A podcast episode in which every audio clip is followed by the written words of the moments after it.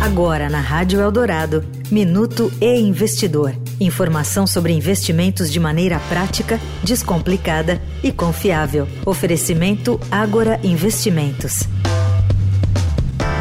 Você já configurou seus limites para transferências via Pix?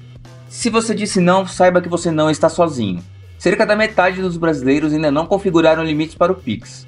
Em muitos casos, nem é uma questão de falta de conhecimento. 70% dos brasileiros sabem que esse tipo de ajuste é possível. Os números são de uma pesquisa do C6 Bank, realizada em parceria com o IPEC, feito com 2 mil pessoas. Entre os entrevistados, 47% ainda não ajustaram os limites de transferência. Os bancos e instituições financeiras permitem ajustes de acordo com o horário e o tipo de transação.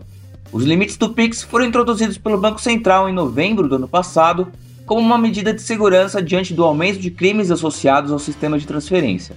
À época, a maior preocupação era com sequestros relâmpago, em que o cliente é obrigado a fazer transferências. Agora, o setor financeiro se debruça sobre outro problema: o aumento de roubos e furtos de celulares, muitas vezes seguidos de transferências de dinheiro via Pix para outras contas.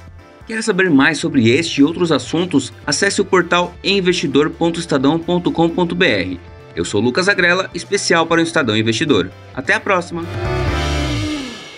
Você ouviu o Minuto e Investidor. Informação confiável para investir bem. Oferecimento Agora Investimentos.